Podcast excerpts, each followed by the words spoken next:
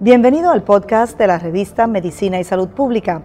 Escuche los avances más relevantes para la medicina en Puerto Rico y el mundo. Si desea ver este podcast en vídeo, puede hacerlo en nuestro canal de YouTube Revista MSP.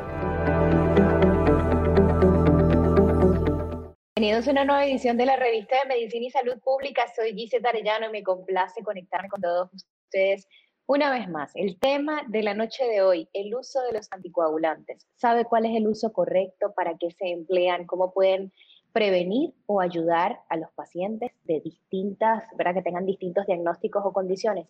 Para hablar sobre este tema nos va a acompañar la doctora Rosela Marmorato. Ella es cardióloga. Bienvenida, doctora. Saludos, muy buenas noches.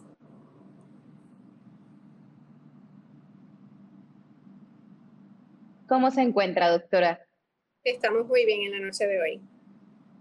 Gracias por la invitación. Doctora, le, pregunto, gracias a usted por concedernos estos minutos y este, esta valiosa información.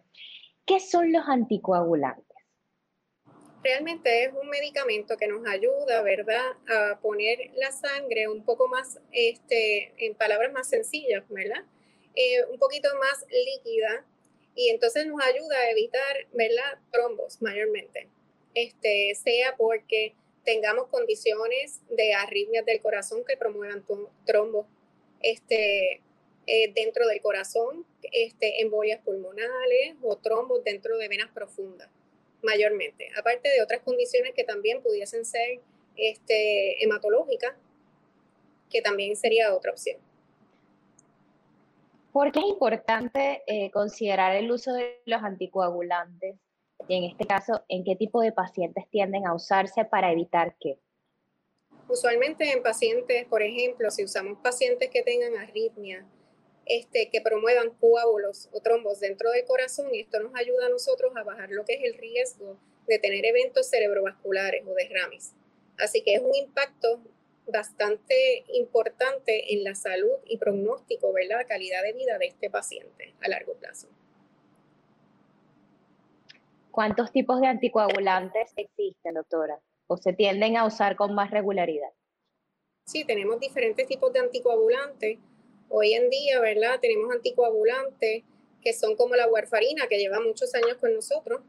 Este, tenemos anticoagulantes que son los noveles o los DOACs, que ya son este, unas dosis estandarizadas, no requieren, ¿verdad? Este, tanta rigurosidad en lo que es la alimentación o la restricción de, este, ¿verdad? De lo que son eh, vegetales o alimentos verdes, mayormente de vitamina K. Y entonces tenemos otros que son derivados de heparina, este, o, ¿verdad? Que también se pueden utilizar como anticoagulantes. O sea que sí tenemos diferentes variantes o opciones en, el, ¿verdad? en la farmacoterapia para anticoagulación. ¿Cuáles son los avances más recientes que han logrado determinarse ¿verdad?, que sean positivos en cuanto al uso de los anticoagulantes, doctora.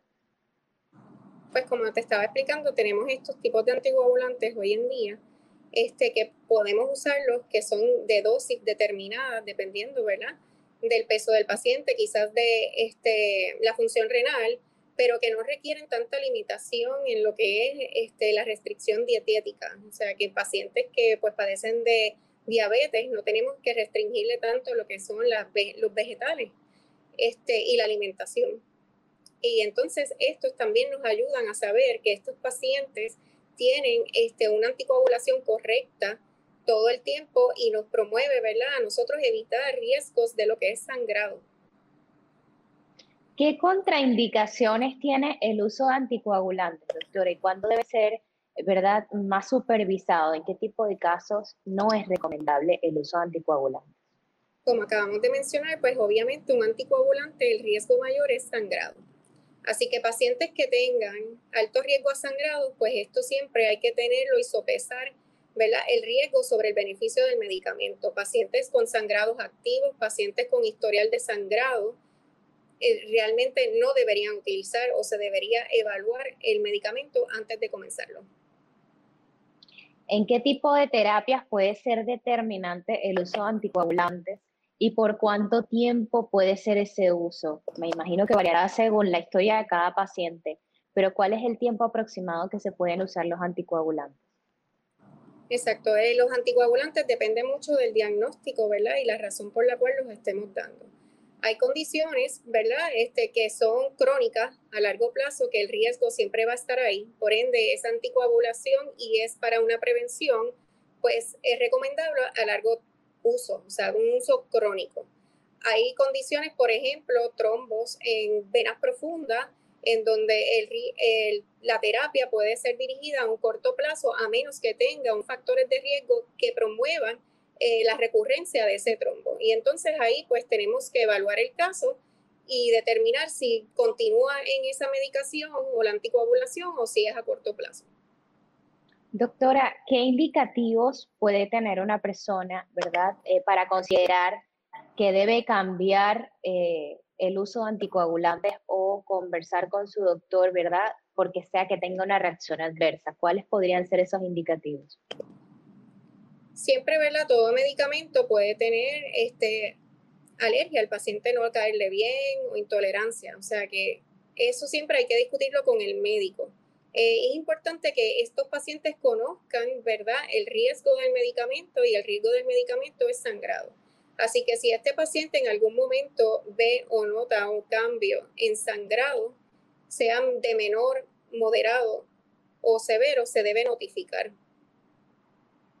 En cuanto al uso, eh, ¿verdad? Y lo que es la disponibilidad de este producto que pueda ser usado por pacientes de distintos tipos de, condiciones o comorbilidades, cuáles son quizás, esos son tratamientos costosos, no son tratamientos tan costosos, deben ser considerados.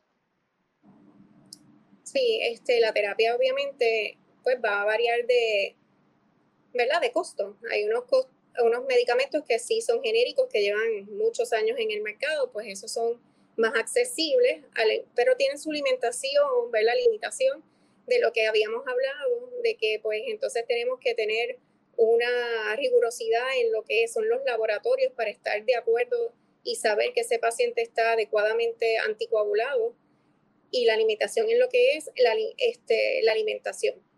Hay otros medicamentos que ya llevan tiempo con nosotros, ¿verdad? Pero sí todavía el costo es un poco mayor y de eso sí puede ser una limitación bastante específica en pacientes que pues su ingreso no sea o no tenga un plan médico que cubra este tipo de medicamento.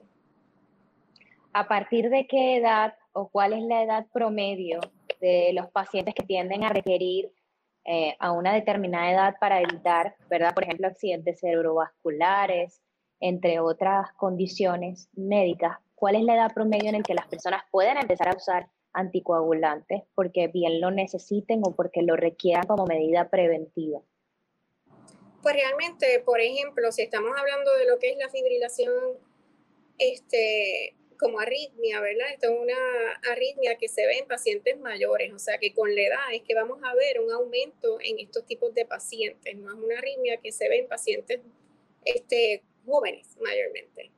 Este, así que no es una edad promedio en que vamos a ver este, que yo te pueda decir, pero sí podemos ver que cada cinco años, por ejemplo, cada 10 años, por encima de 65 años, vamos a ver un aumento en la incidencia, ¿verdad?, de este tipo de arritmias. Así que sí vamos a ver una mayor población, especialmente ahora que tenemos más longevidad en nuestros pacientes, como en cardiología especialmente. Una vez que los pacientes deben usar este tipo de tratamiento o deben usar anticoagulantes, eh, ¿Qué ocurre si deciden suspender el tratamiento de manera, ¿verdad?, propia, porque lo consideren. Eh, ¿qué, ¿Cuáles son esos posibles riesgos que cubren en ese caso? Y normalmente una vez que un paciente requiere de este tipo de tratamiento, ¿cuánto tiempo se puede alargar el uso de los mismos? Bueno, como todo, ¿verdad? Siempre se recomienda que el parar el medicamento sea algo que se ha guiado con un médico o con, ¿verdad? con una supervisión de un médico. Este, usualmente si es un sangrado en donde el paciente, el riesgo del paciente está, este, ¿verdad? Es mayor, pues entonces ahí se, usualmente aguantamos el medicamento.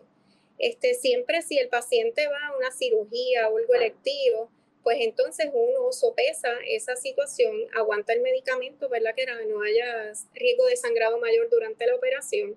Y si es necesario, a veces se utilizan otros tipos de anticoagulantes para evitar, ¿verdad?, el riesgo de un trombo, por ejemplo, en este tipo de pacientes de fibrilación atrial, para que entonces no tengan tanto sangrado, pero al mismo tiempo estén protegidos de lo que nosotros queremos, que es evitar un derrame. El uso de anticoagulantes puede ir de la mano de otros tratamientos para tratar ciertas condiciones médicas y cuáles pueden ser esos tratamientos de los que tienden a ir de la mano. Pues, por ejemplo, si estamos hablando de arritmias cardíacas, este, pues van a estar eh, asociados a medicamentos que regulen el ritmo, en algunos otros casos antiarrítmicos, pero sí, eso todo depende de qué condiciones estemos tratando. Doctora, en cuanto a este tema, ¿alguna consideración importante para aquellos pacientes que aún están ante la duda de si deben o no usar anticoagulantes, aun y cuando sus doctores se lo hayan recomendado? ¿Cuál es el factor determinante para no atrasar tratamientos tan importantes que pueden ayudar para la prevención o para la mejora de la calidad de vida del paciente? Sí, bueno, como realmente dije al principio, lo que nosotros queremos es evitar, ¿verdad? un riesgo a, por ejemplo, un derrame cerebral en donde este paciente, la calidad es, eh, de vida va a estar impactada directamente, este, puede ser una limitación tan grande como quedar en una cama y puede traer, ¿verdad?, costos significativos. Y usualmente lo que nosotros queremos es que nuestros pacientes, ¿verdad?, eh, se eviten ese tipo de, de condición o lleguen a ese riesgo. Por eso la importancia del medicamento. Gracias, doctora, por acompañarnos y además de eso brindarnos toda esta información tan importante y que estaba en espera de todos aquellos que se han conectado en la noche de hoy a través de este live. Gracias por acompañarnos. Muy buenas noches. Conversamos con la doctora Rosela Marmorato. Ella es cardióloga y yo los invito a todos ustedes a que sigan de cerca la programación de la revista de Medicina y Salud Pública. Recuerde visitar www.msprevista.com. Síganos en Facebook como Revista de Medicina y Salud Pública. También encuéntranos en Instagram como arroba revista MSP. Soy Gisela Arellano y será hasta una nueva oportunidad.